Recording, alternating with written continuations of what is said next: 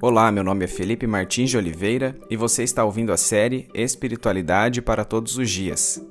A reflexão dessa semana encontra-se no seguinte texto bíblico, João 2, de 1 a 11, e corresponde à semana 4 do Guia Devocional do Evangelho segundo João, cujo título é A Transformação de Água em Vinho. Vamos à leitura do texto bíblico. No terceiro dia, houve um casamento em Caná, da Galileia. A mãe de Jesus estava ali. Jesus e seus discípulos também haviam sido convidados para o casamento. Tendo acabado o vinho, a mãe de Jesus lhe disse: Eles não têm mais vinho. Respondeu Jesus: Que temos nós em comum, mulher? A minha hora ainda não chegou. Sua mãe disse aos serviçais: Façam tudo o que ele lhes mandar. Ali perto havia seis potes de pedra, do tipo usado pelos judeus para as purificações cerimoniais. Em cada pote cabiam entre 80 e 120 litros. Disse Jesus aos serviçais: Encham os potes com água. E os encheram até a borda. Então lhes disse: Agora levem um pouco ao encarregado da festa. Eles assim fizeram, e o encarregado da festa provou a água que fora transformada em vinho, sem saber de onde este viera, embora o soubessem os serviçais que haviam tirado a água. Então chamou o noivo e disse: Todos servem primeiro o melhor vinho, e depois que os convidados já beberam bastante, o vinho inferior é servido. Mas você guardou o melhor até agora. Este sinal miraculoso em Caná da Galileia foi o primeiro que Jesus realizou. Revelou assim a sua glória, e os seus discípulos creram nele.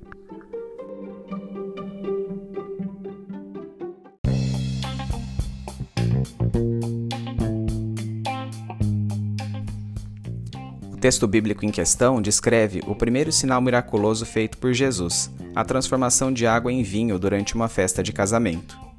Um dia inteiro passou entre o chamado de Filipe e as circunstâncias do casamento em Caná, da Galileia, aqui narradas, para onde Jesus se dirigiu, acompanhado de pelo menos cinco discípulos: André, João, Simão Pedro, Tiago e Filipe. As festas de casamento daquela época costumavam durar uma semana e novos convidados chegavam a todo momento, consumindo vinho abundantemente.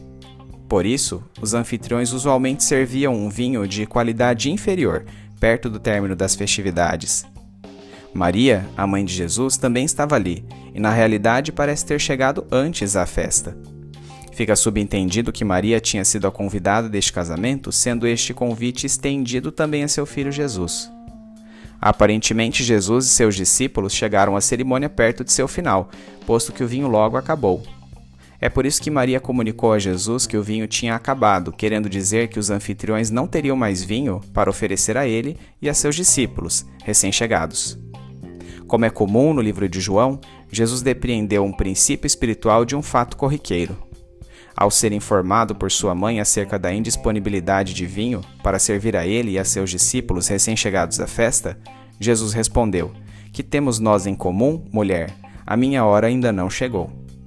Muito embora o comunicado de Maria não tivesse a intenção de solicitar uma intervenção da parte de Jesus, a resposta dada por ele fez Maria acreditar que Jesus solucionaria o problema, motivo pelo qual ela se dirigiu aos empregados da casa com a frase de João 2,5: façam tudo o que ele lhes mandar.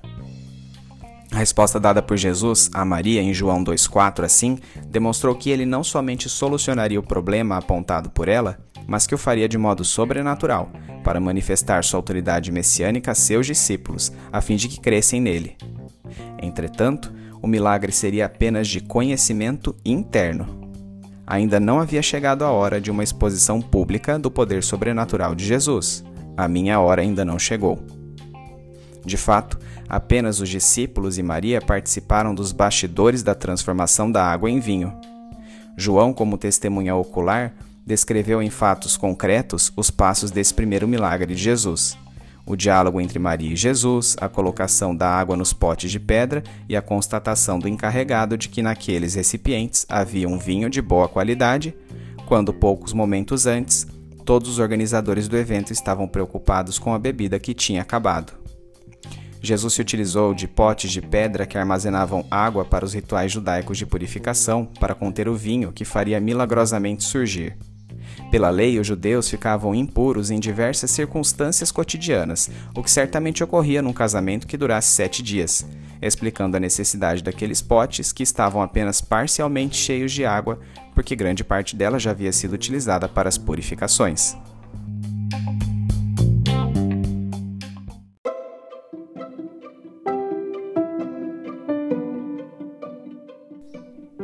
Aplicação prática. Este primeiro milagre de Jesus serviu como uma espécie de teste interno de fé.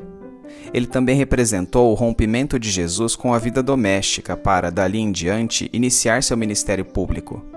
A partir de então, sua família não mais seriam sua mãe ou irmãos terrenos, mas aqueles que fizessem a vontade do Pai Celestial. Isso significa que o estabelecimento do reino de Deus passaria a ser a prioridade de Jesus em detrimento de sua família terrena.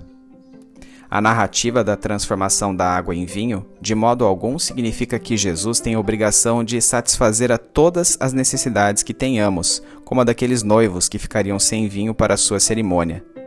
Jesus sempre operava milagres com propósitos específicos para o cumprimento de sua obra, e seu primeiro milagre tinha a finalidade de revelar-se como Messias ao círculo mais íntimo de discípulos.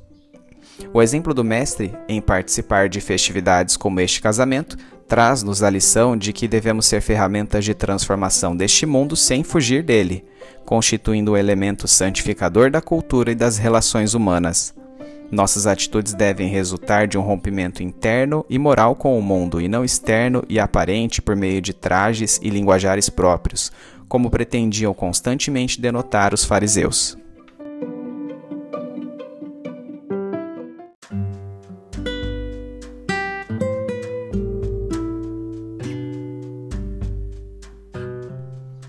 Trazendo da mente para o coração. Senhor, sinto-me como um dos primeiros discípulos, encantado com a grandiosidade do Mestre, que é dono de tudo, mas preferiu tornar-se homem para brindar comigo com o vinho que ele milagrosamente faz aparecer. É maravilhoso perceber a importância que o Senhor deu à realização deste teste interno de poder para que seus discípulos crescem em seu nome Assim é com cada um de nós. Os sinais que recebemos de Sua parte corroboram seu poder e mostram que o Senhor atua em nossas vidas hoje. De fato, posso lembrar de diversas ocasiões em que, ao longo da minha vida, a única resposta para os acontecimentos foi uma intervenção milagrosa do Senhor. Muitos destes milagres puderam ser reconhecidos apenas por mim ou por poucas pessoas que estiveram em seus bastidores. Gotas de chuva caem lentamente esta manhã. O cheiro de terra molhada parece ser o conforto de sua paz.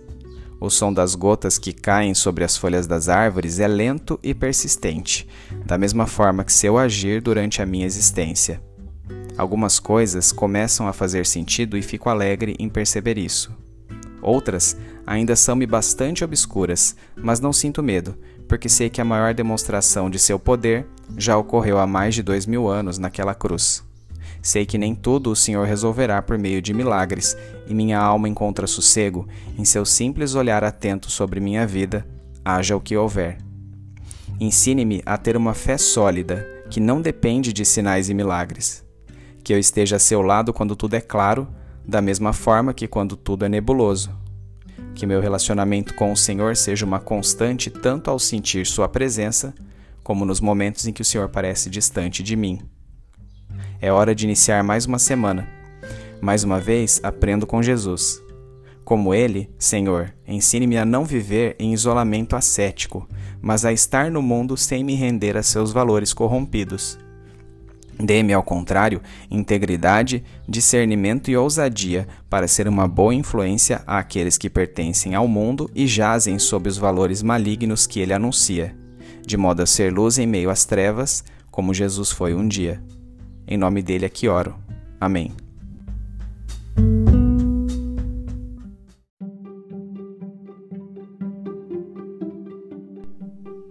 Medite mais sobre este texto ao longo da semana. Domingo. Leia o texto de João 2, de 1 a 11, bem como os comentários sobre ele. Segunda-feira. Relembre as circunstâncias do milagre ocorrido no casamento em Caná, da Galileia. Terça-feira. No contexto do trecho lido, qual o significado da frase proferida por Jesus em João 2:4? Quarta-feira.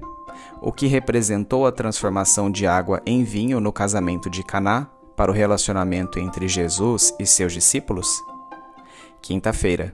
O que representou a transformação de água em vinho no casamento de Caná para o tratamento que seria dispensado por Jesus à sua família terrena, seus irmãos e Maria, daquele momento em diante? Sexta-feira. Como devemos lidar com os milagres hoje? Sábado. Quais as implicações práticas do texto de João 2, de 1 a 11, para a sua vida?